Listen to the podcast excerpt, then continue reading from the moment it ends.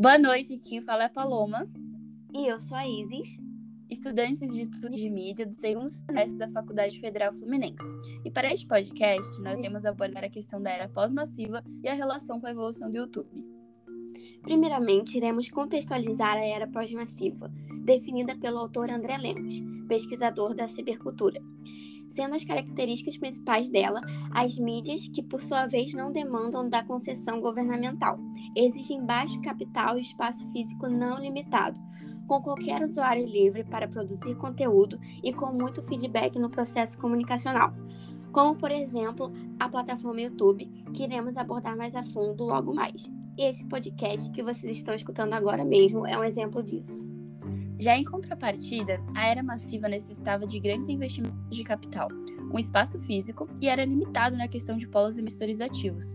Os fluxos comunicacionais na era massiva eram baseados em um para todos, como por exemplo as emissoras televisivas de rádio.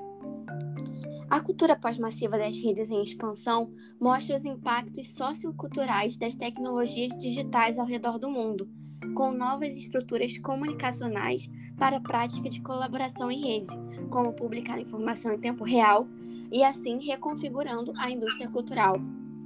Dentro dessas novas estruturas comunicacionais, os objetos de novas mídias estão sujeitos à manipulação algorítmica. A mídia se torna programável. A conversão de dados contínuos em uma representação numérica é chamada de digitalização. O autor que defende tal teoria é o Lev Manovic, professor universitário e autor da obra Princípios das Novas Mídias contexto de mídia programável, a plataforma YouTube se encaixa perfeitamente. No começo de tudo, os vídeos vinham em meios com baixa qualidade, por causa do limite do tamanho de anexos, ou estavam hospedados em sites que levavam uma eternidade para carregar. Faltava também um sistema de organização de busca, como um catálogo. Logo, desde 2005, ano da sua criação, o YouTube se destaca no mercado de audiovisual, provocando uma transformação no modo de consumir e produzir entretenimento, além de revolucionar a publicidade.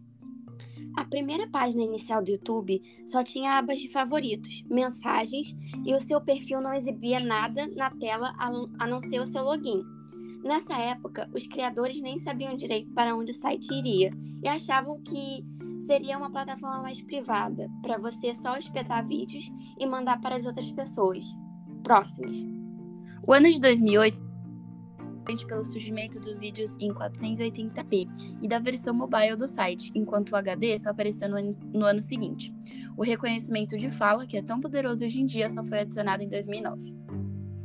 Momento curiosidade da história do YouTube tem apenas 19 segundos de duração e mostra um dos seus fundadores, Chad Hurley, em uma visita ao zoológico em San Diego, na Califórnia. Mas mesmo com tanto sucesso, o YouTube enfrentava um sério problema. O site não possuía nenhuma forma de renda e, para piorar, passou a se envolver em diversos processos por infração de direitos autorais. Em outubro de 2006, o Google adquiriu o YouTube pelo valor de 1,65 bilhão. Atualmente, o YouTube vale mais de 100 bilhões de dólares. O YouTube se transformou melhores plataformas de marketing e publicidade, ocupando o posto de segundo maior buscador da internet, atrás apenas do Google. O YouTube já conta com mais de 1,5 bilhão de usuários ativos todos os meses. O YouTube também lançou o programa de parcerias, que permite aos youtubers usarem o próprio conteúdo para gerarem receita. Assim, é possível ganhar dinheiro com anúncios veiculados nos vídeos. Quanto maior o vídeo, mais tempo o usuário passa na frente da tela e melhora sua posição no ranking. A empresa ainda tenta criar novas formas de monetização, como o YouTube Red, atualmente YouTube Premium, versão paga no site, sem anúncios e com vídeo offline. Momento curiosidade. A Nike foi a primeira empresa na história do YouTube a apostar na ferramenta como forma de divulgação. Hoje em dia, o YouTube já está disponível em 76 idiomas e possui versões locais em 88 países.